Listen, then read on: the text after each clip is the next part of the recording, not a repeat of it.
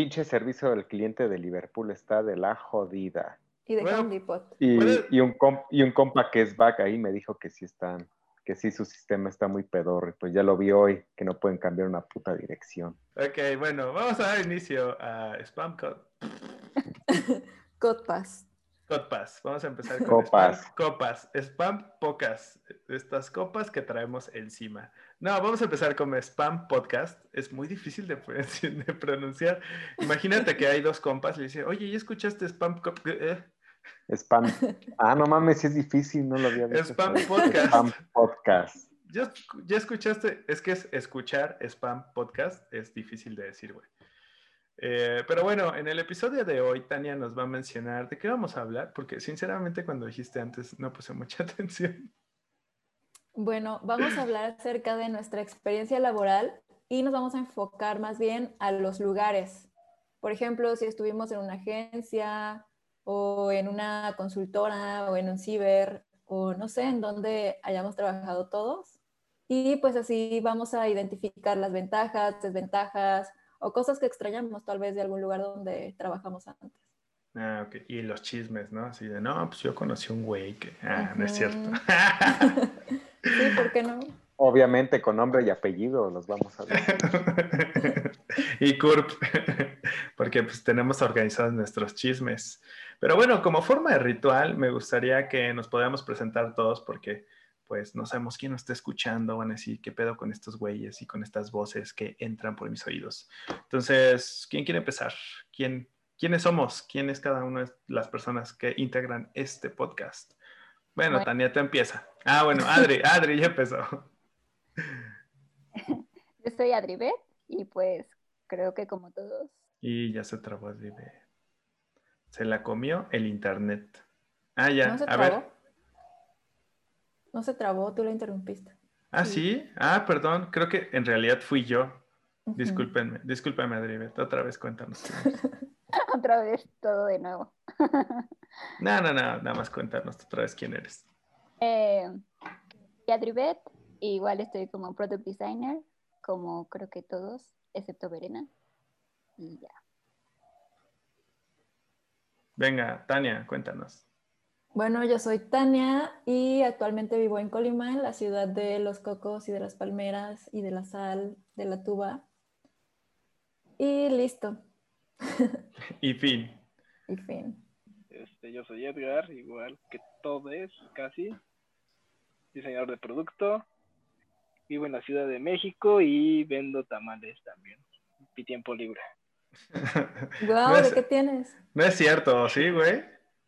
El chicharrón, no, no mames, no, ojalá. güey. De tamal de chicharrón, güey. De Pero si vendieras tamales, Güey, no. ¿sería de chicharrón? Compré uno, sí, nomás compré, comp- hay unos por mi casa que son de guisados y el de chicharrón está bien verga. Se me antojó, de hecho. No mames, tamal de chicharrón. O sea, si alguien nos escucha fuera de la República, ya acabamos de, los chilangos acabamos de subir de nivel teniendo un tamal de chicharrón, güey. O sea, Tamal de chicharrón, güey. Y el de Nutella, güey, también sabe bien vergas. Oh, Qué de güey. Nutella, ¿qué tipo de hipster son esos tamales? Bueno, pues ya después del comentario neoliberal, por favor, el último del grupo que se presente. Bueno, yo soy Roberto Mauleón, mejor conocido como Mafarca en los bajos mundos del diseño. Y pues como todos aquí, no soy actor porno. No sé por qué te imaginé diciendo eso con bastón y sombrero. Pero bueno, a ver, ¿quién quiere empezar la discusión de lugares donde hemos trabajado? Recordemos que este podcast, pues, es producido, pues todos nosotros somos product designers y hablamos mucho de la experiencia que tenemos a través de los trabajos que hemos tenido. Y um, pues para poner algo en la mesa, yo creo y sospecho que todos venimos de agencias de publicidad, sinceramente. Ya, el Chile. Yo sí. Simón. Ah, Ahorita de- de- que mencionaron porno, yo una vez apliqué para la de Pornhub, para diseñador web. ¿Neta? para hacer, hacer los banners que te dicen. Sí, para "Hola, hacer los banners que ¿Estás te otra dicen. vez solito? Toc, toc, toc. ¿Te ¿Estás pagaban bien? Eh, sí, sí, la lana estaba chida y este, pues nada más recibí, eh, recibieron como mi, mi book y ya, ya no, no me contestaron. Pues sí, Ah. hubiera estado chido. Sí, te dijeron, Ahí "No supieron que la- bajaron, un- no cumple la edad, güey. Porque ¿Qué? puse mi foto de primaria, güey. tu foto de primaria y tu foto de adulta seguro es lo mismo, Edgar. Con un bigotito, güey. Solo con unos pelitos, güey.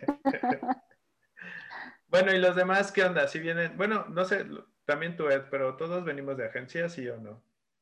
Sí, Pues yo vengo de consultoría, que ah, al final es lo mismo que una agencia, pero con un nombre más pomposo. A ver, explícanos eso. Ahorita vamos a explicar más o menos el fenómeno de la agencia, pero explícanos cómo es el trabajo en una consultoría, güey. Pues en sí, este, la gente, los clientes llegan y se acercan por necesidades que quieren cumplir y satisfacer. Y pues la idea es que los consultores los guiemos para, este, para que puedan tener un mejor resultado. Y pues eso va más allá de agencia que en la agencia. Bueno, es que no sé, para mí el concepto de agencia es este, hacer todo y nada a la vez, hacer un chingo de cosas, pero sin, sin una guía. Y el caso de consultoría sí tienes que estar muy bien estructurado para ver, este es tu objetivo, vamos a apuntar hacia allá. O también replantea el objetivo de, a ver, este es tu objetivo, pero tu negocio no da para ese objetivo. Y a veces te das muchos balas en, los pie, en el pie porque llegan las, las personas y dicen, wow, oye, quiero una aplicación y la chingada. Y pues ya cuando te das cuenta es como, oye, güey, pero pues para a ti no te sirve una aplicación, a tu negocio no le sirve, pues la verdad es que solo vas a per- perder dinero y no vas a captar clientes. Y básicamente es una consultoría. Es como el típico proyecto donde llega un güey y dice, güey, ábreme todas las redes, ábreme todo, créame una aplicación, hazme una página web y, y- y al final le preguntas como, ¿y qué pedo? ¿Cuál es tu objetivo, no, cabrón? Y te dice, no, pues no sé, güey, pues tú Ajá. házmelo. Tú Subir cállate, tú cállate, Roberto, ya hazlo chinga. Y pues la, la, este, la agencia para mí es algo más parecido como las imprentas de Chabacano, no, claro que no. donde hacen, solo hacen cosas por hacer. A ver, tanto tú dinos qué hace una agencia.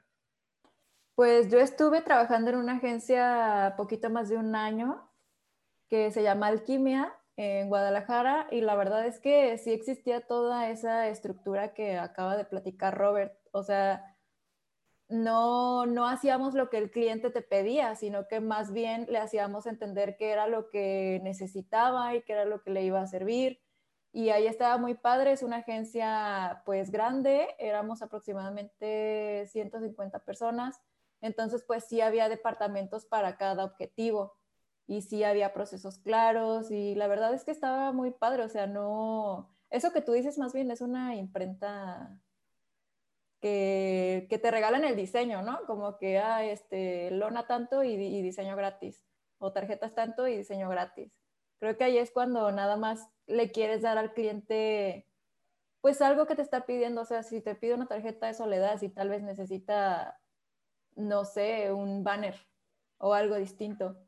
Pero no, en la agencia en donde estaba sí existían estructuras, sí existía gente capacitada para cada tema em, y había varias células porque en la agencia donde yo estaba te divides por cuentas. Entonces tal vez mi célula llevaba tres cuentas, por ejemplo, no sé, una mueblería, un hospital y otra cuenta. Y había otra célula que llevaba otras cuatro cuentas. Ya depende qué tantos diseñadores había. Había otra célula que es que nada más llevaba una sola cuenta porque pues así se requería, era demasiado trabajo, pero ahí sí estaba muy estructurado. Pues yo sé que hay de agencias a agencias, pero pues tuve la fortuna de haber estado ahí. Y es que podemos concluir que hay agencias muy chiquitas, ¿no? O sea, hay- hubo un boom muy claro, creo que donde se crearon muchas, muchas agencias. Eh, yo en particular, en, en mi caso, pues cua- yo creé una empresa pensando que iba a ser una agencia de creatividad digital. Y al final, pues por mis skills y por las de mi equipo, se transformó más en, en desarrollo de software. Pero pues también, o sea, creo que por lo menos yo me impregné más como de esta onda de agencia. Pero Mafarca, por un lado, pues sí tiene razón. Hay agencias muy, muy, muy chiquitas que lo único que hacen es decir, ¿quieres una página? Ahí te va. ¿Quieres un flyer? Ahí te va. ¿Quieres un póster? Ahí te va. ¿Quieres? O sea, no, hay un nivel de diseño donde no te cuestionas qué es lo que, cómo solucionas el problema de la persona, porque el diseño como tal, un póster, una página, no es la solución, o sea, la neta, pues, a nadie nos sirve una página o una app o lo que sea, sino esa app es el medio de resolver un problema, pero es algo que a nivel diseño, cuando empiezas a crecer es cuando ya te das cuenta. Cuando eres diseñador parece que pues nada más es hacer pósters toda la vida y no es cierto, ¿no? O hacer impresos o hacer tarjetas. Eh, y, pues no. Sí, y no solo la, si la agencia es chica o grande, sino también la madurez de la agencia, porque puede ser una agencia de 10 personas, pero tal vez tiene 20 años de experiencia, pues no sé, tal vez sí inició ofreciéndole a los clientes lo que le pedían, pero pues ya con la experiencia vas madurando, o sea, como uno, como diseñador individual, ¿no? Además creo que es un poco el camino hacia el éxito donde, pues sí, empiezas con, los empiezas con requerimientos de gente, pero te vas dando cuenta que lo que realmente vende es solucionar problemas, como todos en la humanidad, ¿sabes? Entonces, porque voy a hacer una metáfora eh, muy simplista, pero, o sea, la solución no es hacer una hamburguesa, por ejemplo, ¿no? Haciendo hamburguesas. La solución es quitar el, el hambre de una forma sabrosa, por así decirlo. Entonces, eh, creo que se pierde el punto del objetivo y ya. bueno, bueno, bueno. Pero, ajá, como las definiciones de cada uno, a mí me entra un poco el conflicto porque yo empecé en una startup, pero que después se supone que cambió a ser agencia.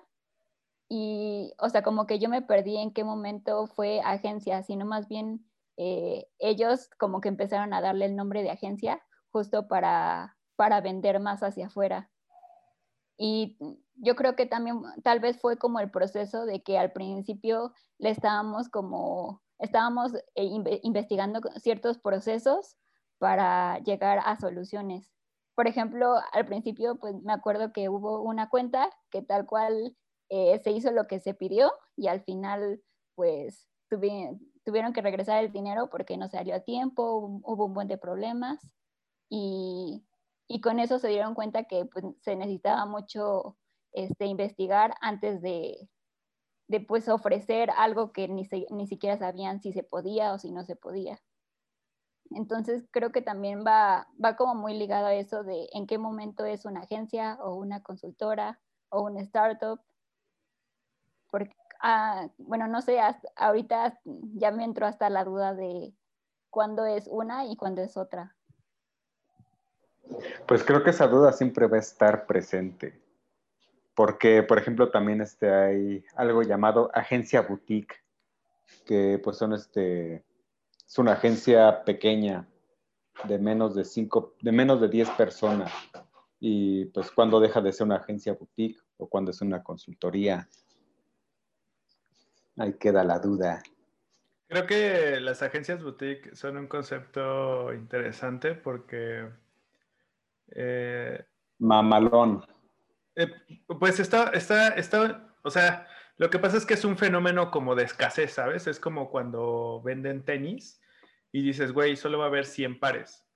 Una agencia boutique, al ser cinco personas, a lo mejor que tienen, no sé, 5, 6 o 10 años de experiencia trabajando juntos, son un gran equipo, ¿sabes? Entonces logran producir cosas muy chingonas, pero no tienen la capacidad de tener tantos proyectos al mismo tiempo. Entonces, evidentemente, cuando llegas a una, o bueno, eso se esperaría, ¿no? De una agencia boutique.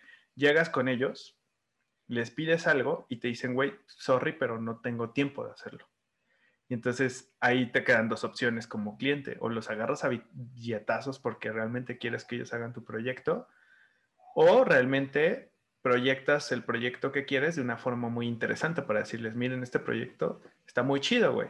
Entonces, e, eso está padre. O sea, me imagino yo abriendo una agencia boutique y diciendo así como de, ay, no, solo este y este y este, ¿no?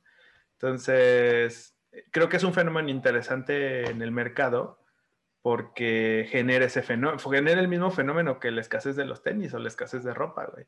De decir, solo me alcanza para unos cuantos proyectos al año y ni pedo. y bien pagados, ¿no? Evidentemente. Pero también eso es lo interesante porque creo que la mayoría de esas agencias se enfoca en una sola cosa, por ejemplo, en branding. ¿Sabes? No va a ir alguien a que le desarrolle su comunicación BTL, porque la agencia boutique hace branding y tal vez son 10 o 7 personas. Y justamente, por ejemplo, cuando te vas a tatuar y el tatuador es muy chido, sabes que su agenda va a estar llena y te va a hacer esperar dos meses o un mes si tienes suerte. Entonces, tal vez tú como cliente estás consciente de la calidad de su trabajo, de que no tienen disponibilidad inmediata, pero vas a recibir un trabajo muy chido, ¿no? Que va a valer la pena esperar. Yo recuerdo que cuando empecé mi carrera, eh, empecé cercano a esta agencia que se llama Grupo W en Saltillo. Y entonces, pues sí son bastantes, diría que, no sé si son 100, pero sí son bastantes. Tiene una agencia grande y tiene un alberca en medio, está cagada. Nunca, casi nunca la llenan, para que no se caiga la gente, supongo. Pero la cosa es que eh, me acuerdo que decían que había proyectos que se tardaban mucho, ¿no? Como, no sé, como medio año. Pero recuerdo algún speech, y no sé si estoy mintiendo, si lo estoy recordando mal, ya pasó hace un chingo, el de tiempo. Pero me acuerdo que le decían, creo que a Volkswagen, así de, güey, va a tardar medio año, pero va a quedar bien cabrón. Y así es como planeamos que quede, ¿no? Al final, todas sus entregas eran cosas muy sencillas, desde ads de Google o, pages de, no sé, de Volkswagen. Hicieron el configurador Volkswagen en algún momento y quedó muy chingón.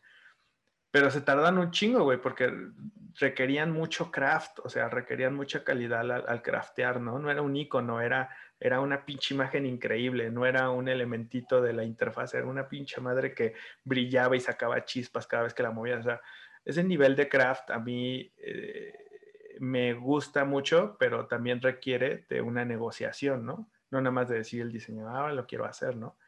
Pero entonces, justo, justo creo que cumplen estos objetivos las agencias que se logran vender y se logran dar el tiempo para hacer eso, no solamente eh, las otras agencias que, por ejemplo, conocemos que son muy populares, no sé, Ogilvy o DDB o... Ah, ya se me olvidaron las otras. ¿Cuál, cuál? Tú estuviste en DDB, ¿no? Yo estuve en DDB, exactamente. Cuéntanos tu experiencia. o sea, güey, yo en esa etapa no estaba pasando un momento tan sabio de mi vida, creo yo. Era un, o sea, yo sí me fui y no sé, me gustaría que ustedes también compartieran esta parte porque yo nunca lo he hablado con nadie. Yo no sé si alguien de ustedes entró a una agencia y se y compró este mensaje que te venden las agencias a, a los diseñadores jóvenes, que es estar en una agencia de publicidad es ser un rockstar total es ser un güey que se le prende la idea, o sea, muy parecido a esta serie de, creativo, ¿cómo se llama? Este, esta pinche serie súper popular. Mad, Men. Exactamente, Mad Men, güey. O sea, que te venden esa pinche de estoy tomando whisky, me estoy fumando un cigarrillo, güey, me quedo un rato viendo la pared y en eso, huevos, güey, viene la pinche idea y la presento, soy cabrón, me veo cabrón y me cocho a todo mundo, güey, y y ya, güey, soy exitoso, güey. Yo, me compré esa idea, o sea, me la compré totalmente, y, pero muy superficial, o sea, y superficial. pues sí. o sea, me la compré superficial a nivel, llego tarde, güey, trabajo poco, este, soy caprichoso y, y, porque en algún momento sale una buena idea y con eso ya eh, como que recupero todo, todo mi, pues lo que piensen de mí, ¿no? Entonces, al final no es así, sinceramente. Pero tampoco nadie me lo decía, güey. Pues todo el mundo lo veía igual, llegando. Pues es que. Ajá. No, dale, dale. No, no, no, ya, ya me desahogué. pues es que en realidad este, el mundo de, la, de ese tipo de agencias, por la experiencia que me han platicado pues, todas las personas que han vivido esos momentos en sus vidas, este, se trata de eso, de o eres el rockstar o eres el, el güey que come en su lugar porque nadie le habla, ¿sabes? Y pues a mí eso se me hace como, supongo que en algún momento funcionó así el mundo de la publicidad y el mundo del diseño, pero pues este, ahora ya no funciona así. Ahora, los, ahora las cosas son tan complejas que no existe un genio creativo que, que tenga la capacidad de ser un rockstar, encerrarse en su cuartito durante 10 minutos salir con, ¡pum!, la mejor idea del mundo para resolver cualquier problema. Y pues, también hay que resolver que si hay gente arriba, hay gente abajo. Y también he escuchado la experiencia de la gente que ha estado abajo, que, que no es rockstar, pero llega este, a, a la agencia y pues lo hacen caca. las agencias son crueles, güey. O sea, yo considero. Sí, depende, ¿no? A ver, cuenta tú, porque suena que, ¿cómo se llama? Insignia o ¿cómo? Alquimia. Y suena que sufriste, pan. Alquimia suena que, A, que, a que todos traían un tepachi, digo, ¿no? ¿Cómo se llama? Tejuino. Un tejuino así en las mañanas, a todos les dejaban un vasito así. No, Catadores de tejuinos. Yo estuve en tres agencias, una muy chiquita aquí en Colima, en donde sí me fue mal, pero era muy poca gente y la estructura estaba muy extraña. Después me fui a Alquimia en Guadalajara y después de Alquimia me fui a otra en donde la verdad es que no, no recuerdo con, como con tanto aprecio a esa última agencia que como recuerdo Alquimia. En Alquimia pues no se podía llegar tarde, pero tampoco era como que, ah, tenías que checar o algo así, o al menos no en mi célula, porque estábamos un poquito como independientes. Eso también estuvo chido y tuve suerte. La verdad es que mi equipo estaba muy padre, era una ejecutiva de cuenta y otros, era Joel, Diana, la niña y yo, y otros tres diseñadores y yo. Entonces, la verdad es que hicimos equipo así muy chido, muy fácil, muy rápido. Eh, y eso también ayudó, porque, por ejemplo, teníamos como el mismo humor y los mismos objetivos, o muy alineados, tal vez no lo mismo idéntico, pero muy alineados. Entonces, eso sirvió mucho. También eh, trabajábamos mucho de la mano con el departamento de creativo, que también pues se convirtieron en nuestros amigos, entonces eso hizo que la comunicación fuera más fácil. Y pues ya sabemos que cuando hay comunicación todo avanza mejor. Y pues eso estuvo muy padre porque después en otra agencia en donde estuve sí era como que estaban peleados. Como que quién es más importante, los diseñadores o los creativos, o los diseñadores o los desarrolladores.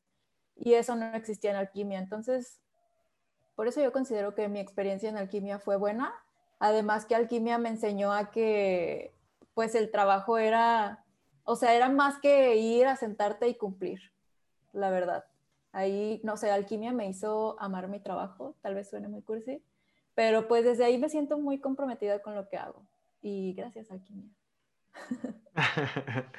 en, te quería preguntar si, por ejemplo, en alquimia... voy a decir, alquimia, patrocina, ¿no? Patrocina, ¿no?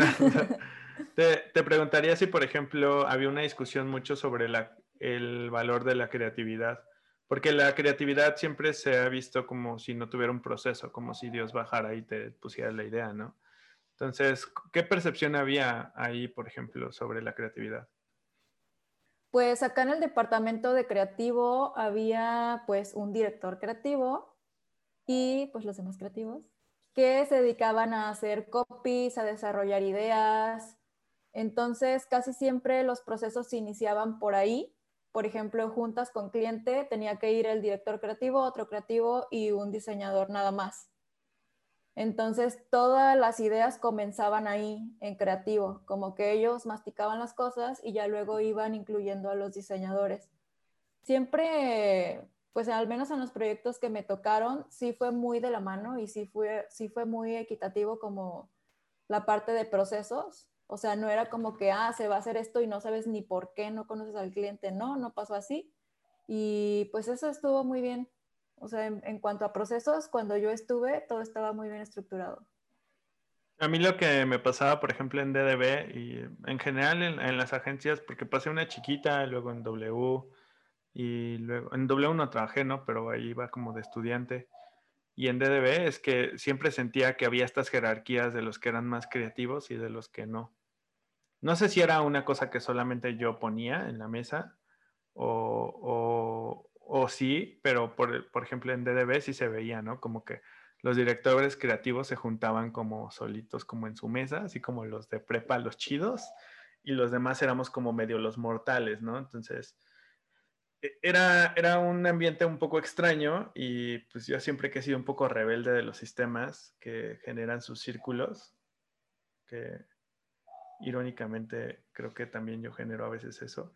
Pero, eh, pero, pues sí, eh, o sea, era un poco medio raro, así como decir, porque la creatividad es un tema un poco extraño. Cosa que, por ejemplo, en diseño de producto no existe como tal la... Bueno, no sé, ¿ustedes qué opinan? O sea, ¿la creatividad se ve impregnada en nuestros procesos de trabajo?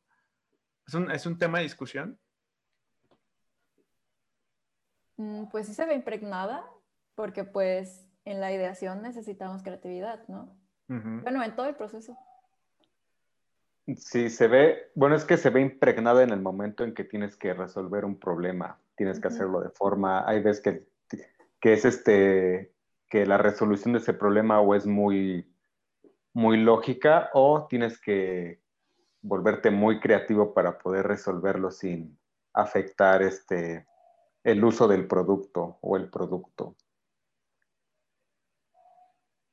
Bueno, es que parecería que las ideas son una relación de un montón de conceptos al mismo tiempo, ¿no? Entonces, pon tú en una agencia, tú relacionas un chingo de información tanto del cliente, su marca y las necesidades y sacas una idea con base a eso y si suena lógico, pues todo el mundo te va a decir, ah, ya huevo, es buena idea porque suena lógico. Pero en diseño de producto pareciera que conectamos pues las fundamentaciones básicamente, o sea, no existe como tal el tema de creatividad porque la creatividad en productos en realidad pareciera más un proceso, ¿no? Porque investigamos, entendemos y luego cuando ideamos está súper fundamentado. Entonces no decimos, ay, se me ocurrió ahorita, güey, o, conecté, simplemente te demuestro que conecté todo y fundamento la idea que tengo. Sí, exacto. No hay como que una fase de creatividad, pues. Y creo que justamente se llama así diseño de producto por lo mismo, porque pues la creatividad siempre va a estar ahí en todas las fases. Incluso pues en diseño gráfico también, pero eh, no sé, en un proceso de agencia, al menos desde mi experiencia, sí era muy como que, a ver, la fase de creatividad va primero y ya de ahí partimos. Pero pues realmente la creatividad está presente siempre.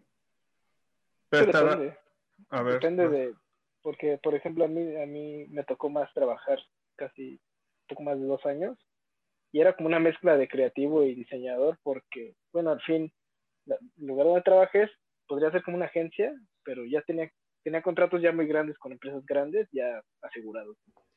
Y este, y literal era de ellos tenían una necesidad, querían hacer algo, era de nosotros resolverlo a nivel experiencia, experiencia digital, si necesitaras una aplicación, si necesitaras otro tipo de interfaces, presentarlo y después nos ocupamos quién lo hace este, tenías que conocer ya eh, la factibilidad técnica, tenías que tener ya, ya, saber que lo que vamos a presentar sí se puede hacer en tanto tiempo y puede estar entregado.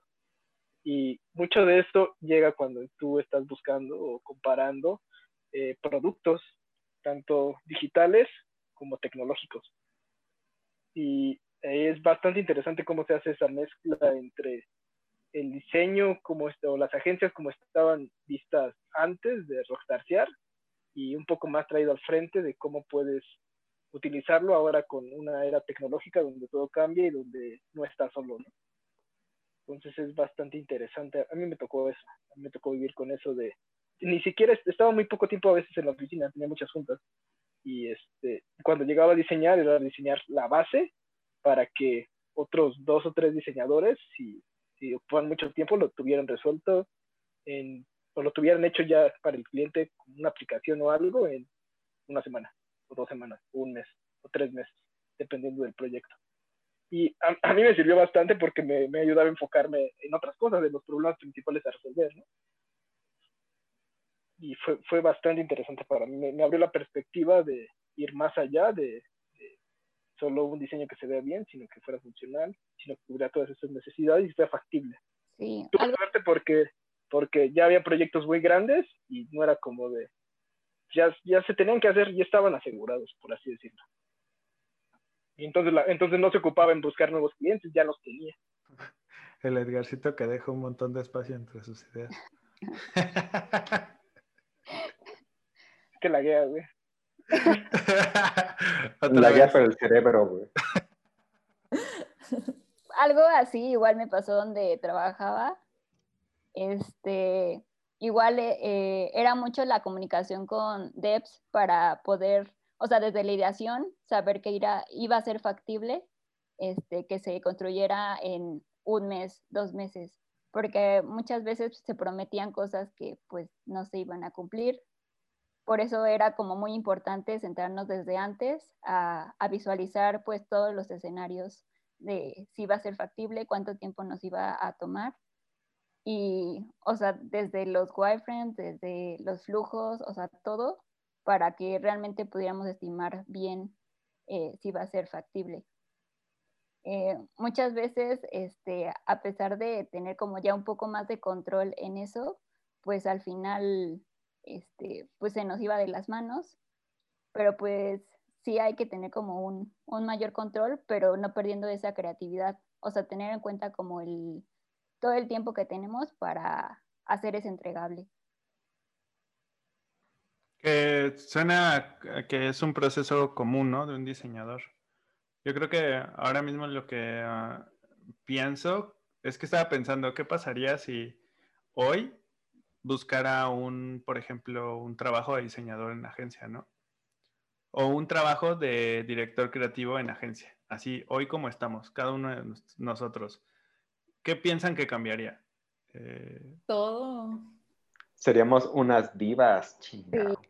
No, yo creo que no. A ver, es que que lo mencionas, Rulo, ahora que lo dices, creo que la capacidad del diseñador este, es, hacer esos puntos de conexión, ¿no? De conectar todo, factibilidad, necesidades del usuario, necesidades del negocio, e interpretarlo de forma rápida para obtener una solución, ¿no?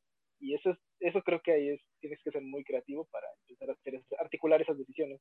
Y vienes desde investigando, desde preparándote, como que empiezas a, a, tener más expertise en, en, focalizar esa creatividad. Justo, justo por ahí empezó mi, mi, como que mi conclusión en mi mente de decir, güey, a huevo, o sea, lo que más cambiaría sería que en vez de empezar el proceso por creatividad, o sea, que, que hoy en día creo que las agencias lo hacen, es creatividad incluye investigación pero nosotros hacemos de la investigación un workflow mucho más serio, ¿no?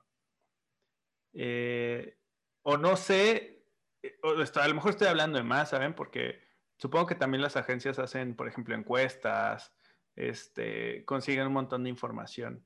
Pero en algún momento... Pues, supongo, que lo hacen, pero no los diseñadores, que, va, que se van a enfrentar este, a, a diseñar lo que tengan que hacer. Eh, la, percepción que yo tengo sobre las agencias es que ya llegan muchas cosas masticadas al diseñador. Y es como, just fucking do it, no preguntes. Sí, también. Yo creo que si ahorita yo, yo personalmente podría decir que si me moviera a una agencia, pues sí sería como que, a ver, yo quiero participar desde la ideación, y tal vez no me va a tocar, así como dice Robert, ¿no? Ya te van a dar la información masticada y esto es lo que tienes que hacer y listo. ¿Por qué? No preguntes, eso es lo que tienes que hacer. Yo creo que también cambiaría el horario, porque en las agencias sí suele haber un horario definido y esto de que, ah, de 2 a 3 es la hora de comida, o sea, no es cuando tú quieras, porque aquí tenemos que estar todos. Eso es muy de agencia, no sé si ahorita habrá cambiado eso porque pues estamos en home office, pero en mis tiempos sí era así, como que una hora establecida para comer, en esta hora llegas y así como que muy de avisar todo lo que tienes que hacer, todo lo que ibas a hacer más bien. Ahora, creo que algo que le, que le podemos aprender a las agencias es que su es, su es, sus procesos, tales como los horarios y esas cosas que hoy en día odiamos, en algún momento sirvieron para algo y que las agencias son más viejas, ¿no? Que, que por ejemplo las startups tecnológicas. Eh, y, y, y, mi comentario va muy porque nos deja muy claro que, que por ejemplo, tú puedes pasar de product, eh, de, de, designer, o ven que ponen director de arte o, o copy, puedes pasar muy fácil a ser, bueno, no muy fácil, pero como que es muy directo y muy claro que tu evolución es ser un director creativo. Y de director creativo, la evolución sería como VP, ¿no? creativo. Entonces, como que hay tres niveles, son muy claros y ya, güey. Yo me, cuando me salí una agencia, me acuerdo que fue por mi idea principal de ver que un güey, me dijeron, ese güey pasó ocho años siendo director de arte y luego se convirtió en director creativo y dije, no mames. O sea, fue donde vi, mi vida en un hoyo y dije, o sea, sí está padre que le estás invirtiendo algo, algo y luego te conviertes en director creativo, pero dije, no mames, o sea... Vas a estar ocho años chupando penes para pues poder subir la escalera del éxito. Ahora, veo mi camino un poco comparado con, la gente que todavía le hablo de, agencia y veo que muchos amigos que empezaron al mismo tiempo que yo y que pues, ahora sí que desde el mismo baseline, pues ahora son directores creativos, ¿no? no sé, o sea, son heads de alguna área y así. Entonces, creo que a lo mejor fue una idea errónea desde mi parte. O sea, también tus skills van, van ganando cosas. Eh, pero, pero sí, o sea, definitivamente las agencias tenían una cosa que a mí no me dejaba, por lo menos personal, continuar, que era que me encasillaban como en un cajón y eso pues era lo que más me desesperaba, ¿no? Seguramente habrá otros tipos de personas que dicen, güey, a mí me encanta nada más hacer arte, enfocarme arte y perfeccionar el arte. Pero, pero creo que también tenemos muchas cosas que aprenderle a una agencia, ¿no? Tanto una agencia tiene muchas cosas que aprender al startup. Y ahí es donde regreso a la pregunta. Y me gustaría que la contestaran cada uno de ustedes de forma particular, que es cómo, cómo creen que sería su vida entrando a una agencia siendo director de arte o a lo mejor yo creo que tienen la capacidad hoy en día de ser directores creativos, ¿no? Pero ¿qué, qué, qué cosas cambiarían? Mm, pues yo no sé qué cosa cambiaría porque nunca he trabajado en una agencia. Pero yo creo que el problema más grande con que me enfrentaría, sobre todo si llego así a una empresa, una agencia como la que tú dijiste que estabas en DBB, eh, el problema sería como cómo cambiar la mentalidad de las personas, de que los procesos creativos se hacen en conjunto y no solo un par de, de rockstar que se sientan en una mesa a idear el mundo. No sé, sería yo creo que el problema con el que me, enfrentaría, o a lo mejor no. A lo mejor este llegaría así con, con el método del product design y, de, y, funcionaría, no sé. Que mucha gente adoptó design thinking, ¿no, güey? O sea, user center y todas estas metodologías que suenan muy a product designer. Yo luego las veo aplicadas así como de tu vida en design thinking y yo digo, güey, ¿qué? O sea, sí, o sea, o sea, sí es posible, no, no puedo decir que no, pero, pero sí me sorprende. ¿Quién más quiere decir que, que, ven de su vida diferente siendo... Que por cierto, hay una, una plática del güey de Trendo donde se queja de las agencias que utilizan el design thinking para resolver todo, pero esa lo veremos en otra ocasión. Trendo, patrocínanos. Los demás, ¿qué, ¿qué, opinan? ¿Qué cambiaría sus vidas? Pues, o sea, yo creo que igual que Robert, o sea, mucho el enfoque que tienen la, pues, los directores como más arriba sobre qué es el diseño. Porque muchas veces ocupan el diseño para vender, pero realmente no, se, no dedican el tiempo a entenderlo, a entender como todos los procesos. Porque, bueno, en, en mi caso, cuando trabajé, es, este, pues te decían como, ah, pues sí, hay que entregar flujos, hay que wireframe, no sé qué, está en una hora. Y es como, espérate, o sea, no es nada más de, ay, voy a hacerlo y ya. Eh, y ya está en una hora. O sea, tienes realmente que entender eh, todo el proceso de los usuarios para poder hacer un buen trabajo. Entonces yo creo que dar como esa visualización y, y pues darles datos para que se convenzan. Que ahí está el reto difícil, ¿no? Porque el, proceso de negocio de una agencia es vender ideas. Y a veces no le puedes dedicar tanto tiempo a una idea y entonces dices, pues hazla como salga, güey. Pero tampoco se dedican como a producirlas. Entonces, porque siempre tercean, ¿no? A mí lo que, lo que yo veía mucho de las agencias es que tercean las ideas ya cuando se tienen que producir, sobre todo de tecnología aplicaciones, software y demás. Ahí es donde yo no sé cómo resolver eso a nivel agencia. está muy cool que vendan ideas, pero, pero la parte de producción ahí sí ya la cuestiono.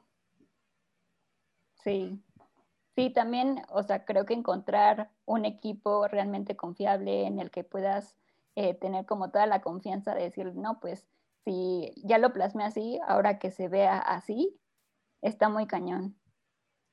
Pues ver que es mi equipo y no confío en ese güey. Es la única soy la única persona en la que has confiado en tu vida.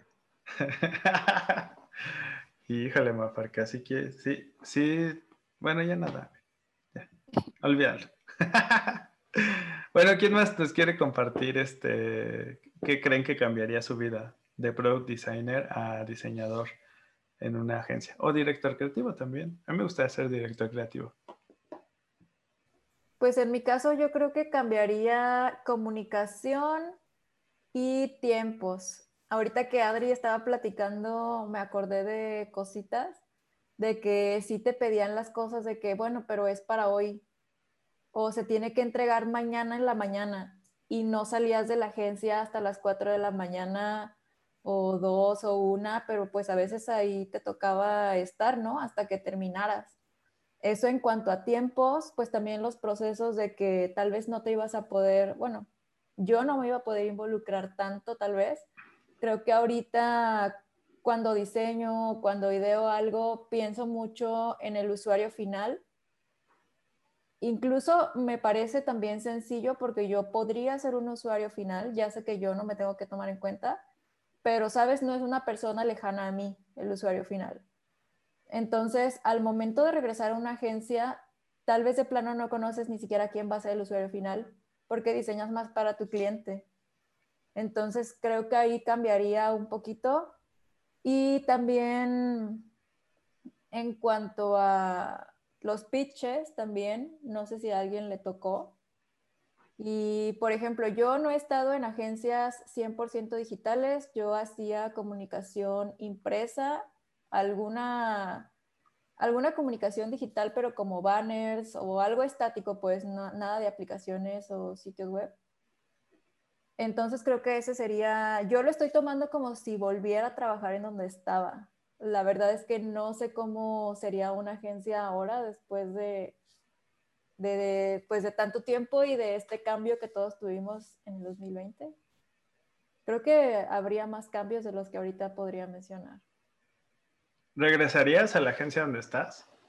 ¿A donde estabas? Eh, no, porque ya cambió. Ah.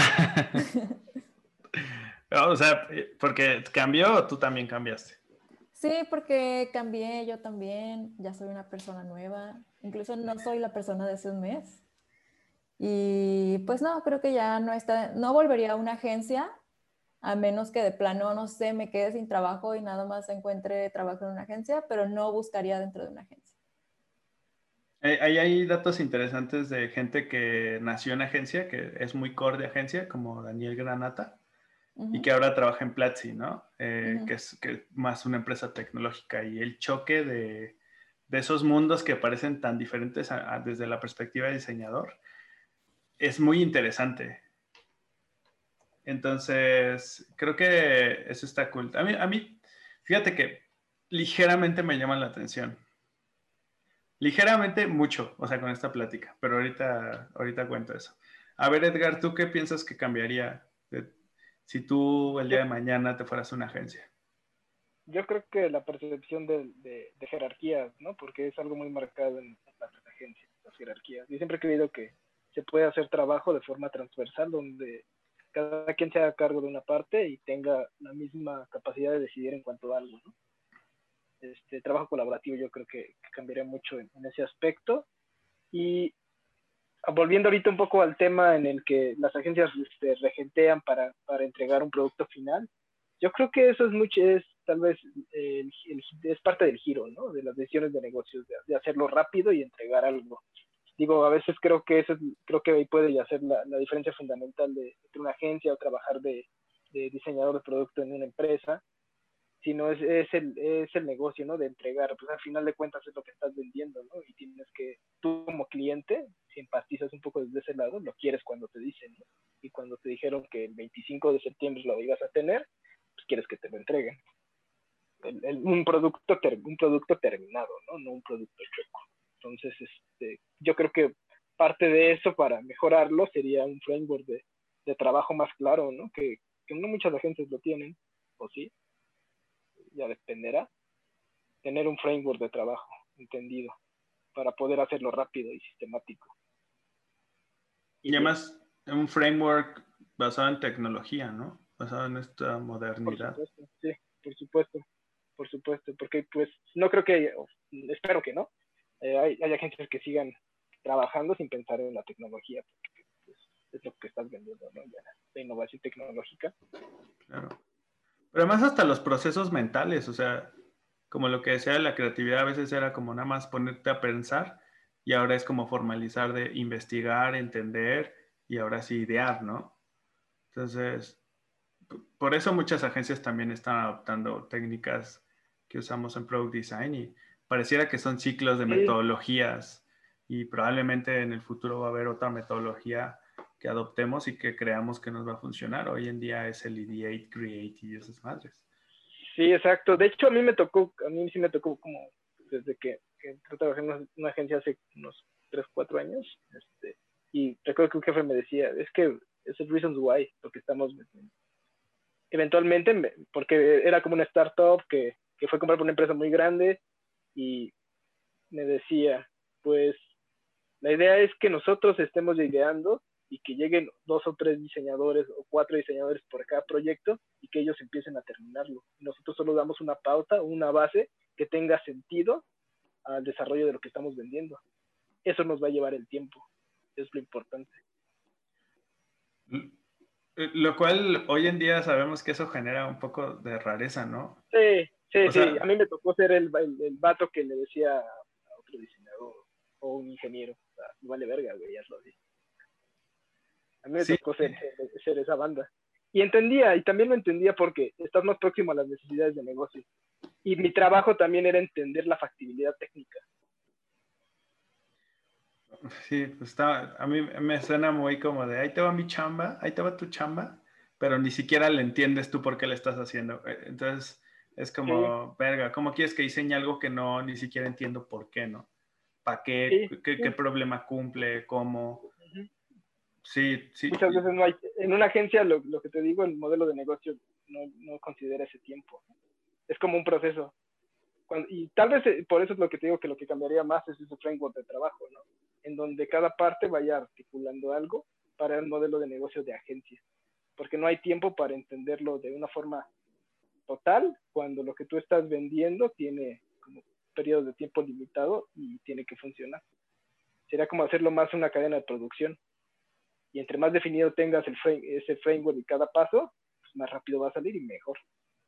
Imagínense, o sea, el éxito de una agencia puede basarse solamente en, listar unos cuantos puntos, ¿no? Y seguir. Exacto. nice. ¿Tú, ¿Tú, ya pasaste, Adri, al, al qué cambiaría, ¿sí, no? Sí, sí. Ya me estoy perdiendo como abuelito.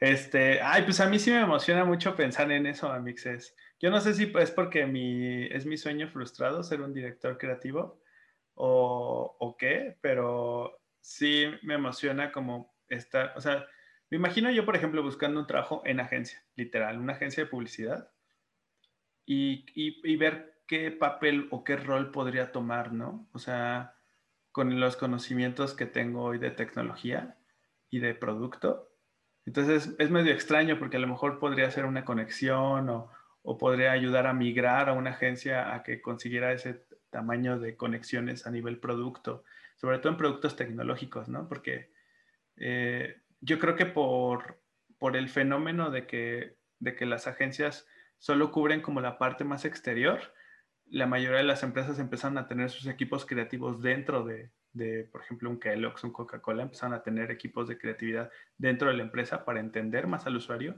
y poder comunicar de una mejor manera y conectar. Entonces, eh, pues no sé, a mí me parece muy interesante. Yo tengo algunos amigos que he visto que pues no sé, son como más como estrategia digital o ese tipo de cosas, como que tratan de, integrar lo que era una agencia antes con, con el mundo moderno.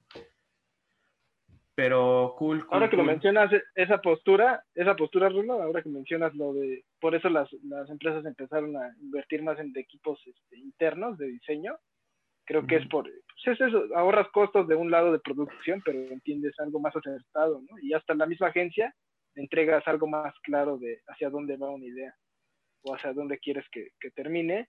Y es parte de lo que te digo, esa cadena de producción ya, de, ya más, pues, pues más sistematizada. Ahora, hay un estudio de McKinsey Agency, que es una como agency, no sé cómo llamarle, pero básicamente producen diseños base soluciones, como una consultoría. No entiendo muchas veces muy bien qué es, pero tiene un estudio donde, eh, o no sé si era un blog post, olvídense, búsquenlo en internet los que nos están escuchando, pero no me tomen tan en serio, donde eh, el año pasado, en el 2019, muchas empresas de tecnología empezaron a comprar eh, agencias creativas. Y fue porque a veces siento, yo tengo la teoría de que los productos digitales tienden a ser muy cuadrados, tienden a ser como muy eh, objetivos y lógicos a través de lo que hacemos. Y lo vemos, ¿no? Nosotros como product designers, al crear o idear, es siempre con base en la lógica. Entonces, hace poco vi un tweet de un diseñador que se llama Lulo, donde explica que, que, por eso los artistas tienen tanta conexión con las personas, porque nosotros como product designers entendemos la conexión que necesita el usuario, pero un artista es el que realmente convierte algo entregable en un sentimiento, en amor, en odio, en compartir, en felicidad, en hambre, o sea, ¿saben? Y esas son las verdaderas, ese es el lenguaje que realmente tienen los humanos. Los humanos no van a estar hablando en números, los humanos hablan a través de los sentimientos y conectan a través de la empatía. Entonces, creo que eso es algo interesante como product designers que podemos tomar de las agencias y de la creatividad que, que conectan más con esas palabras, con ese punch, con esos colores, con ese sentimiento, con lo que te hace sentir algo que ves, ¿no? Entonces, ahí, pues ahí se me hace interesante a nivel product designer que no perdamos esa creatividad a través de lo que hacemos porque somos muy lógicos. Sí, a mí, fíjate que a mí me tocó vivir ese paso de, pues, de relacionar, porque el área en el que estaba era experiencias digitales. Entonces, no necesariamente era diseñar una aplicación, era diseñarte una experiencia de una necesidad X, ¿no? Desde una inauguración de un evento, desde un banco digital, desde un una tienda este, donde puedas comprar con tu celular directamente, tienes una aplicación. Entonces era bastante interesante cuando presentábamos una idea así, cómo, bueno, cómo los hombres de negocios llegaban a emocionarse que se podía hacer eso, ¿no? ¿Qué, qué representaría para el usuario final? Esa capacidad de sorprender. Nice. Ay, creo que grité muy fuerte. Voy a salir como en el episodio 1, güey, que ando rompiendo mi audio. Chingada madre. No, güey. Gritaste y te diste una nalgada. Estás enfermo, güey. Se grité y me dio un pinche nalgada. Ahora, hablemos de lo más divertido, los vicios de las agencias. Los vicios. vender proyectos que no se pueden hacer. Híjole, yo, yo sí vi muchos así en las fiestas, etcétera, etcétera. Los, yo sabes qué más odiaba los banners, güey. Hacer banners. Eso, puta, lo odio con toda mi alma, güey. Hacer banners de Flash, hacer banners en HTML, porque además son adaptaciones de todo, de todo la TAM. Ahí aprendí ese término, todo la TAM. Sí, la tropicalización, ¿no? De contenidos. La, tropicalización de contenidos creo que es una de las cosas más feas que puede hacer un diseñador, sinceramente. sé que se tiene que hacer, pero es horrible, güey. Es muy feo. Ahora yo me acuerdo, me acuerdo que que me tocó tropicalizar de, de Adidas y entré a una base de datos de, de, assets y estaban los de Argentina y tenían acento. Y me acuerdo de, era uno de Messi y decía, desperta la velocidad y tenía el acento. me daba mucha risa. Ahora, es más doloroso cuando ni siquiera fuiste parte del proceso, ¿no? Porque lo estás haciendo, pero no sabes ni por qué lo estás haciendo, no estás apegado al valor de, de ese entregable. No ¿Sabes mames. por qué lo haces?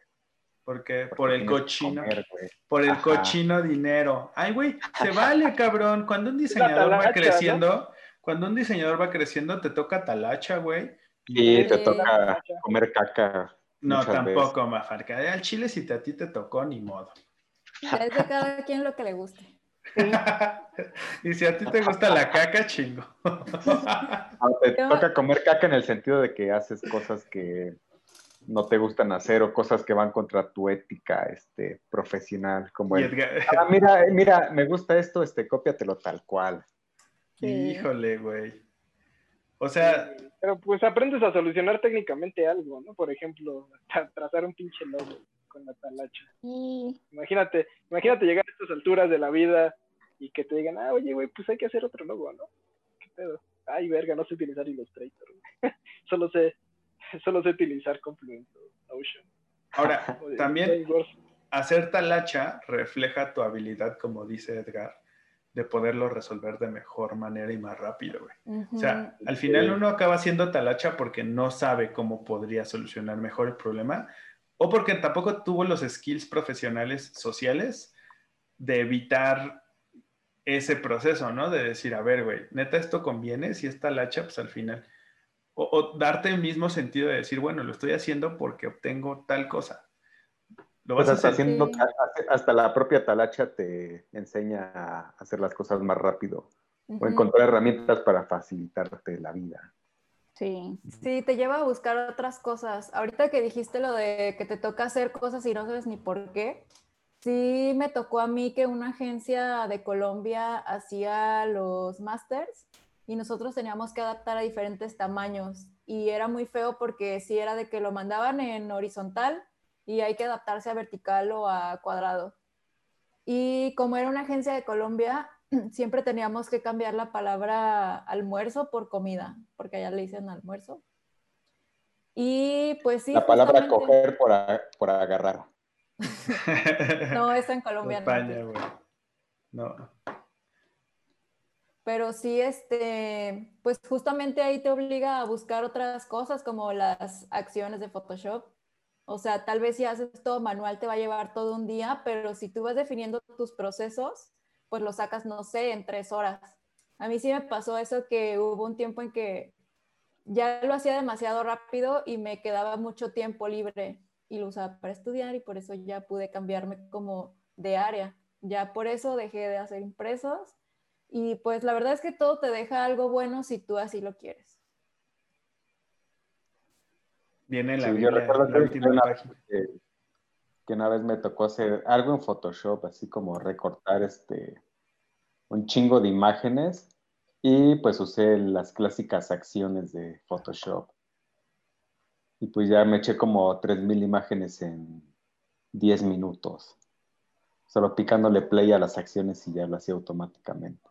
Güey, eso es, eso es convertirte en un diseñador bien pro, güey. O sea, porque diseñador que, por ejemplo, no usa shortcuts, no usa actions, o sea, como que no le saca provecho a la tecnología que está utilizando, porque al final son herramientas, pues ahí te das cuenta que no ha hecho talacha, ¿no? Y entonces ubican al diseñador que es así, le va, busca el menú, copiar. Va, busca el menú, pegar, ¿no? Y dices, no, güey. O sea, no primero corta, copia y pega. Copia. Como usando Word en Windows 95. Ándale, Sí. güey. O el Entonces, simple hecho, el simple hecho de darle clic a la herramienta, ¿no? En vez de teclear una palabra para que ya te cambie la herramienta. sí, los shortcuts so- son lo mejor de la puta vida para el trabajo, sobre todo cuando tienes que hacer talacha, porque a todos los niveles haces talacha. Si alguien nos está escuchando y está en la universidad y dice, güey, yo cuando sea pinche jefe, jefe son, jefe, bla, bla, bla, así capitán, no va a hacer talacha. No mames, a todos nos toca algo de talacha. Porque Y es- siempre, además. Pues sí, Sí. sí. o sea, hay cosas que no sabes, que tienes que construir y que, pues ni pedo, o sea, a mí me ha tocado pasar tablas así de, a ver, uno por uno, uno por uno, ¿no? O sea, no sé, güey. O sea, siempre hay algo que digo, güey, esto no lo sé, seguramente si supiera, su- fuera super pro, lo haría en chinga, pero pues ni pedo, y me tocó, nada, no pasa nada. Ponte un podcast, ponte una una encuesta, musiquita, ¿no? Ponte- ándale, realiza una encuesta, ponte una musiquita, tómatelo leve, güey. Esto es acción automatizada, tampoco tiene nada de malo. Es bien sabroso hacer una acción automatizada.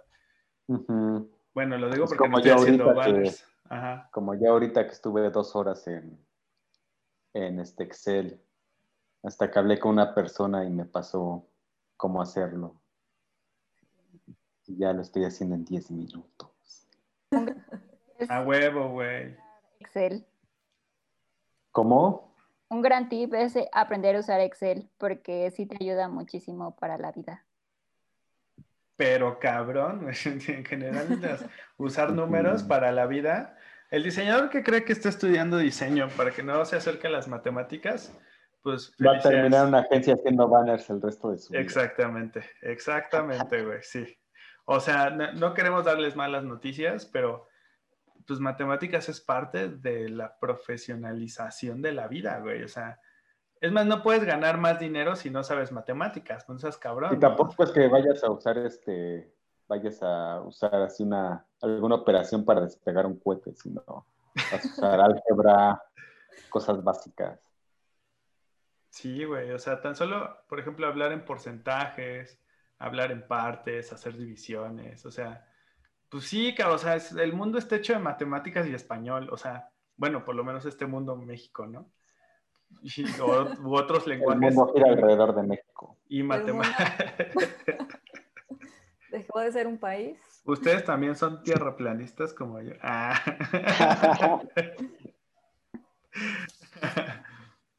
Sí, mira, Oiga.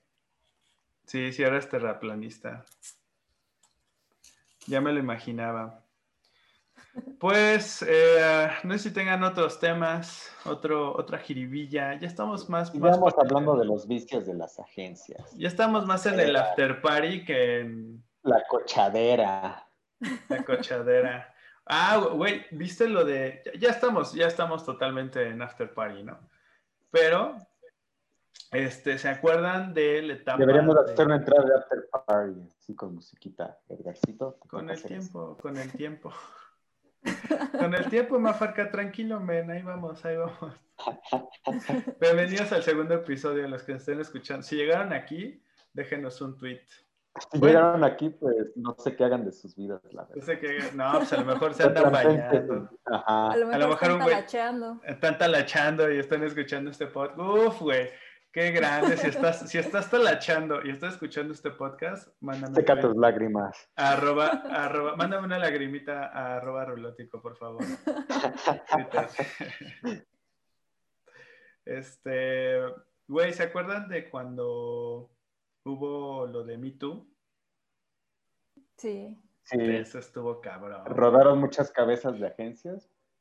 A la- Yo no supe así de al, así que corrían a alguien. Yo no supe de, mi- lado, ¿no? No tengo ni idea, güey. Pero sí estuvo culerísimo, güey. O sea, fue una pinche bomba a todas las agencias. Ahora, yo sinceramente, güey, así muy sincero desde mi corazón, creo que todas las empresas, por nuestra cultura, tienen ciertos problemas de acoso, güey, de, de, pues, de acoso. Así lo voy a dejar. Yo creo, güey, por la cultura que tenemos. Yo también lo creo. Siempre hay una persona pasada de lanza. Sí, a mí sí me pasó. A ver, cuenta, cuenta, tu, cuenta el Me Too. Pero no Con nombre y apellido para tirarlo. pues no Para el destruir acoso, una familia. no el acoso. no el acoso Ah, entonces que, no cuente. a Ah. ver, ya voy a contar, ahora te aguanto, si no, tú también Sí, eres parte del problema. Pinche acosador, Tómala, güey. Mansplaining, o cómo se llama cuando interrumpen a las mujeres. Ah, Se llama ser irrespetuoso. tómala, güey. Eh, no, me tocó en, en la última agencia donde trabajé. Era un chavo, este, que me hizo varias groserías. La verdad es que sí se pudo haber denunciado porque sí, sí cubría varias características. Eh, por ejemplo, hacía como que yo no existía. Alguna vez me lo topé en la cocina de la agencia y como que me empujaba o me hacía a un lado. Por ejemplo, una vez yo estaba parada como esperando a que alguien terminara de lavar sus trastes y atrás de mí estaba un mueble con los cubiertos. Entonces él quería agarrar un cubierto y me empujó. Entonces, pues esas cosas son como de primaria, ¿no? Alguna vez también en las escaleras, creo que yo iba bajando y él subiendo y a fuerzas chocó conmigo.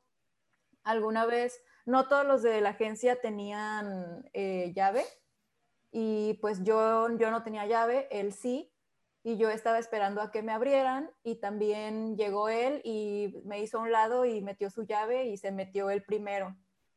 Entonces, pues fueron esas cositas, la verdad es que sí lo reporté, pero les digo, en esa agencia no tengo un recuerdo grato. Entonces, la verdad es que no me hicieron caso. O sea, yo tengo un montón de screenshots de cómo lo reporté, de cómo me contestaron, de cómo me ignoraron, Incluso tengo anotado como las acciones que hizo esta persona de nombre Javier y la, hora también. Entonces, pero pues eso no bastó, había cámaras, no me hicieron caso y pues la verdad yo creo que también ese tipo de, de acciones que te ignoran, pues también son parte del problema, ¿no? Porque a mí me decían de, ya sabes cómo es Javier, mejor no te metas en problemas, mejor convive y que no sé qué. Y pues no, ¿para qué? O sea, ya era demasiado incómodo todo el ambiente y las tareas que me tocaba hacer ahí como para soportar algo más, ¿no? ¿Quieren, ver ¿Quieren ver esos screenshots? Entren a nuestro Instagram, que no seas mamón, güey, no. Van a estar activos nada más 24 horas. No, no seas cabrón. Oye, van a estar en una story. Oigan, pero ¿saben qué? Que la neta es que, o sea, hay muchas historias de chicas, o sea, yo no, yo no sé, o sea, yo no puedo decirlo desde mi lado, ¿no? Porque pues yo soy, yo soy hombre y pues, la neta a mí nunca me ha pasado algo así, güey. Pero hay muchas historias diciendo esta misma historia, ¿no? De, güey, en mi empresa hay cierto acoso, yo hablo de él y la neta no me hacen caso. Entonces, es, es un poco extraño, o sea, porque, bueno, no es un, poco extraño, es un poco como chafa, porque no entiendo qué pensaría alguien, por ejemplo, de recursos humanos o algún líder o algo, de decir, ay, no, como que no lo hago un pedo. O sea, no entiendo cuál, cuál es el pedo de no hacer un pedo. Pues la falta de comunicación, porque también ahí era muy marcado como, no, no hay que molestar al jefe, no hay que darle otro problema. Entonces sí había, ahí estaban muy marcadas las jerarquías que la verdad ni siquiera cumplían su función jerárquica. O sea, no era como que yo tuviera, no sé, un manager y yo me acerco a él para resolver las dudas y si con él no es, pues él va a escalar. O sea, ni siquiera se cumplían esas funciones y era más de, no, no lo vamos a molestar porque para qué queremos otro problema, ya sabes cómo es él, mejor ignóralo. Entonces, pues la falta de comunicación en todos los niveles, el, evitarlo porque, ay, se va a enojar, pero pues que entonces alguien va a joderse, ¿no? Que era yo en ese caso. También, ¿sabes que Creo que se puede normalizar un chingo, o sea, algo que, por ejemplo, ya hace poco le decía a Adri Tan, creo que Ed y Robert no lo saben, pero yo luego hago chistes y les digo, oigan, ya no los voy a hacer porque siento que estoy normalizando ciertas cosas, güey. O sea, yo no me doy cuenta pues porque soy hombre, güey. Y pues yo qué, yo jamás voy a entender qué es ser mujer, güey. Pero desde mi lado, pues trato... No, güey, o sea, pues hago chistes así como de... Normalizando la misoginia. La misoginia, güey. Es de lo peor, Rulótico. No, o sea... Vayan a arroba Rulótico y dejen su odio ahí.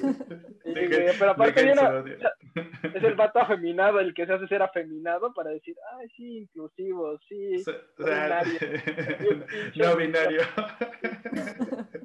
no, güey, pues no me acuerdo, alguna vez hice un chiste así como de como de, no, ustedes porque son mujeres, ¿no? Y entonces luego les dije, no, ya no voy a hacer ese chiste porque aunque somos equipo y hay confianza, pues la neta lo único que estoy haciendo es pues, ponerlo otra vez en, en, forma normal, ¿no? O sea, decir, ay, pues se aguantan, ¿no? Es que creo que también los chistes los debes de hacer con quien sabes que, que aguanta vara, porque si no se vuelven ofensas.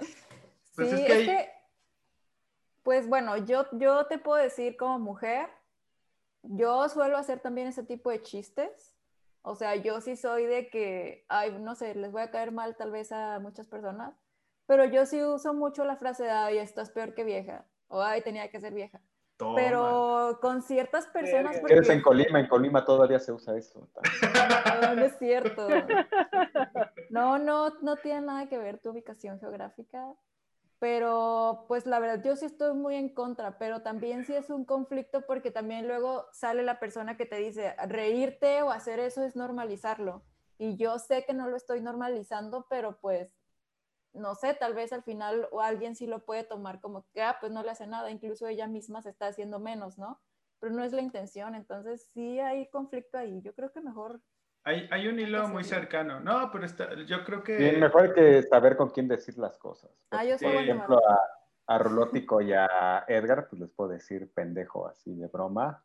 Pero si voy con un güey que no conozco y le digo pendejo, pues va a ser una ofensa más que más que una forma de comunicación. Por eso corrió a Robert, no controló el preconsciente y... Le dije pendejo a mi jefe. ah, que tengo que hablar desde ese jefe, ahora que, que estamos hablando de vicio. A ver, a ver. Ah, bueno, pues esta, esto sucedió en una especie de, una cosa extraña que es como agencia slash consultoría slash eh, imprenta de Chabacano que se llama Creative Propulsion Labs. Güey, ya, ven, eh, si, ven este, si ven una oferta de trabajo, no vayan, es una vil trampa. No mames, me da un poco de vergüenza que estemos quemando gente así tan derecho, güey. y pues este, sí es lo que hace callado. Y pues el dueño que se llama Adam Misraji, ahí por si lo ven, chinga tu madre Adam Misraji. No mames. Eh, era un güey, este. Vale, vale. Ah, pues un güey muy raro, muy pinche psicópata, un, este, un adicto a la coca y a, la mota que no le hacía nada bien a su cerebro y perdía los estribos muy fácilmente. Gritoneaba a las personas, ofendía a las personas y de una agencia que empezamos en México con un chingo de personas, pues terminó, terminó ahorita con muy pocas personas porque era del güey que llegaba, y este, no sé, te daban una tarea, este, voy a poner algo muy estúpido, haz un banner. Tú lo hacías, güey. Y llegaba y lo único que llegaba es a gritarte que estaba mal el banner. Ya, güey, ¿por qué está mal? No, pues está mal porque yo lo digo que está mal, pero obviamente gritando y, y hay muchos videos donde se escuchan las groserías. Y si quieren tener una mejor perspectiva, entren a, este, a Glassdoor y busquen Creative Propulsion Labs.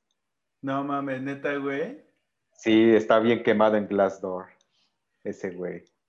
y pues ningún proyecto avanzaba por eso, porque ese güey metía, ese güey, este, pues se creía diseñador y metía su cuchara. Y era como, güey, este, hice algo, pero como no lo había hecho ese güey o no había metido su cuchara, pues terminaba gritándolo y, y terminaba, este, pues haciendo que todos los proyectos fueran un cagadero. Que creo que también es un mal de muchas agencias que las, los jefes, los que no tienen nada que ver en diseño, nada que ver en tecnología, se metan. Que bueno, ahí hay una, ahí hay una discusión sobre cómo traducir mejor el diseño para gente más exterior. Sí debe de haber una cierta conexión, o sea, sí tienen algo que ver, evidentemente que eso lo ocuparemos, que creo que es un buen tema para otro episodio sobre cómo traducimos el diseño a la gente que no entiende el diseño. pero, pero sí, sí, sí ubico cuál es este escenario donde la gente llega, se quiere, o sea, quiere meter cosas particulares y tú dices, güey, o sea, lo estás trayendo como nada más como tu intención como de... Y ni siquiera meterlo de, de, buena manera, de hola, este, puedes meter esto, sino llegar y gritar, sí, porque eres un pendejo de la chingada. Ya la, ya la decencia es lo, lo, mínimo, ¿no? La mayor ofensa es que, es que llegue y cambie algo sin ninguna fundamentación. Yo creo que esa es la mayor grosería. A tu trabajo, porque tú te estás esforzando en que cada cosa tenga lógica, ¿no? Sí. Creative Propulsion Labs, no nos patrocines, por favor. No nos patrocines. Oigan, yo tengo otra historia de esas de terror. Eh, cuando estaba leyendo el Me Too de agencias, me encontré una historia en la que yo estuve, pero no estuve yo relacionado. O sea, yo estuve cuando pasó eso que comentaban. Y comentaban que en una fiesta, una fiesta de DDB, esto, es un tweet famoso, entonces, en una fiesta de DDB, un güey puso una película porno, o sea, la proyectó, porque yo me acuerdo que en las fiestas de DDB, pues a mí me gustaba mezclar música, entonces luego me tocaba mezclar, o yo me proponía para mezclar en las fiestas, y en la terraza del edificio se hacían y había una carpa como grande, blanca, esas como de casa ricachona. Entonces proyectaban cosas y pues estaban proyectando videos normales, estaban mezclando música y en eso a alguien se le ocurrió proyectar porno. Cosa que pues salió en el Me Too, ¿no? En un tuit así de, oye, pues la neta yo, una morra, ¿no? ¿no? No me acuerdo ni quién fue. Yo me sentí muy ofendida porque en una fiesta alguien puso, o un güey. Porque en una fiesta rulótico puso porno.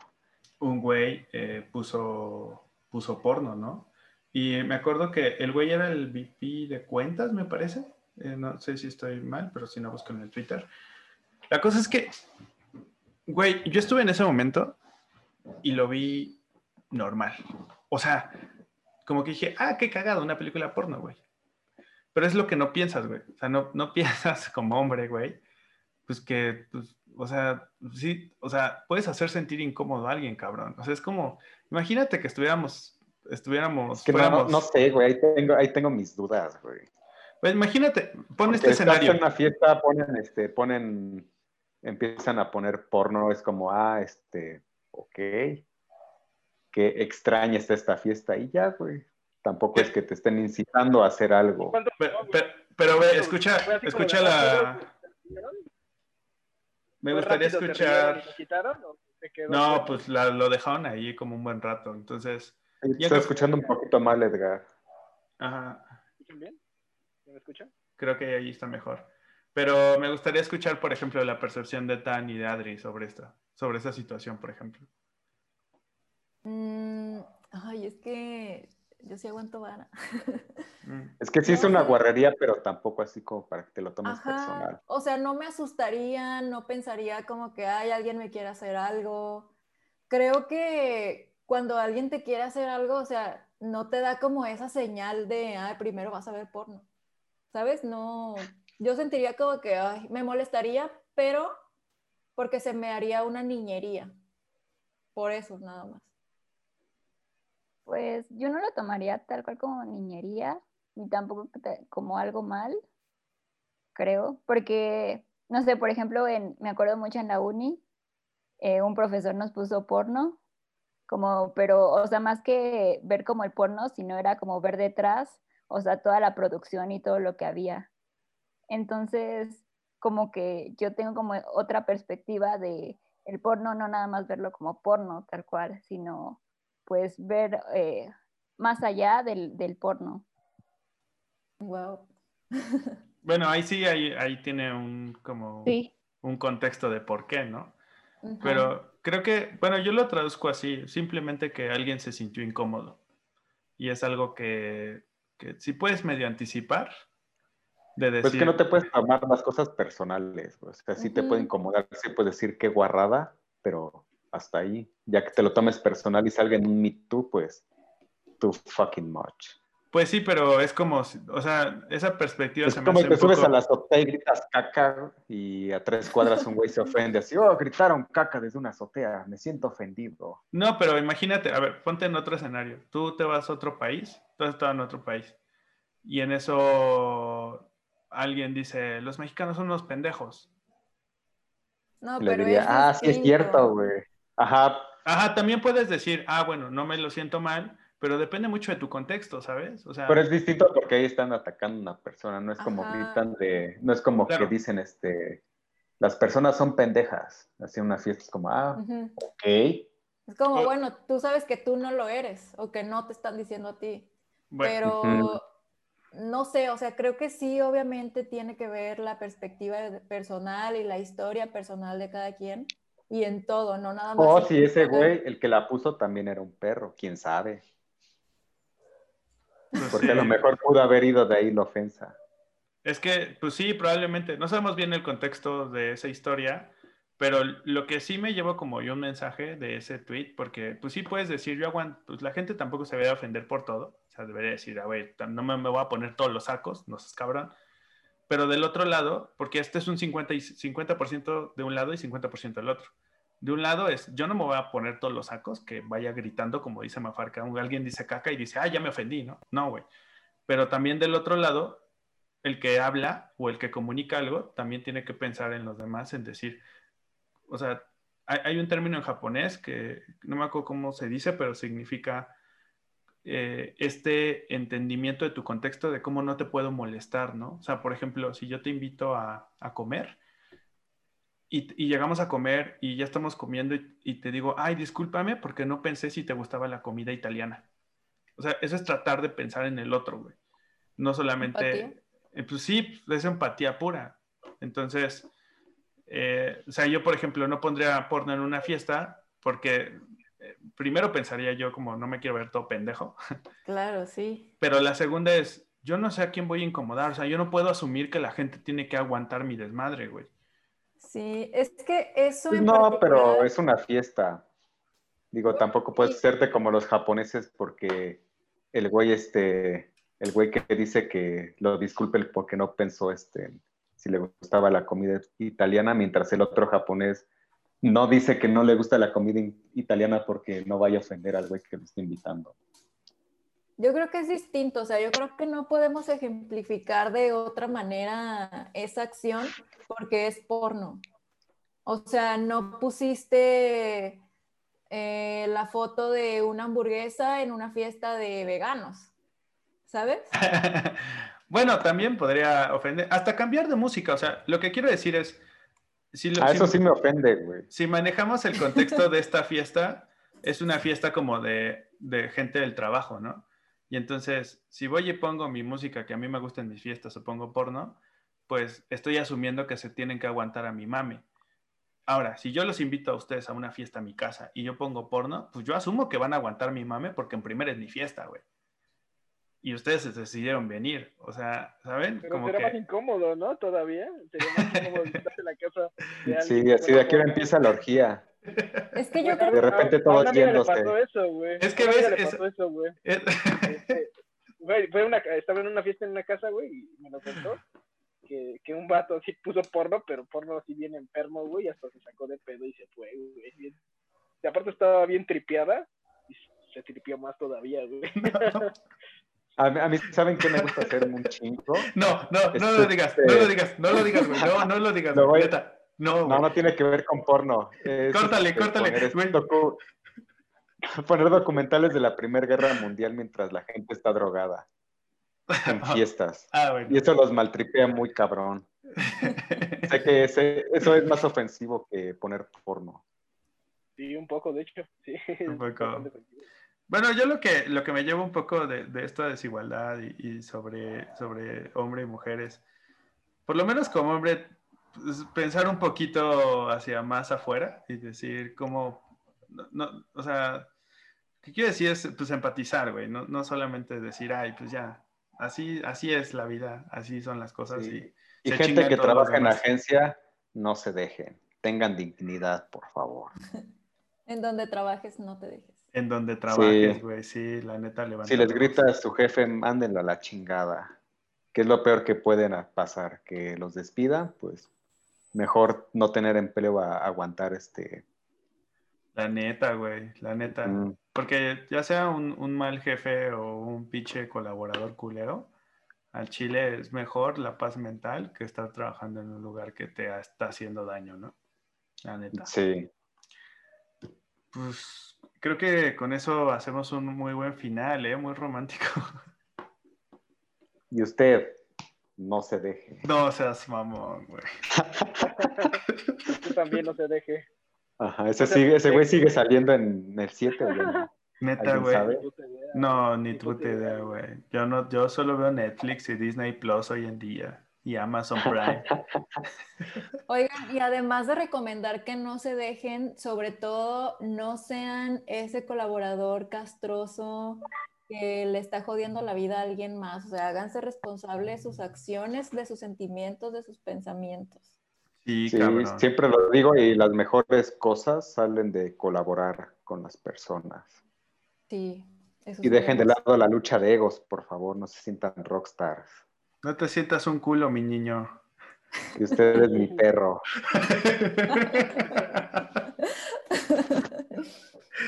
Bueno, pues ya están. Este, ¿quién quiere hacer la despedida? Ah.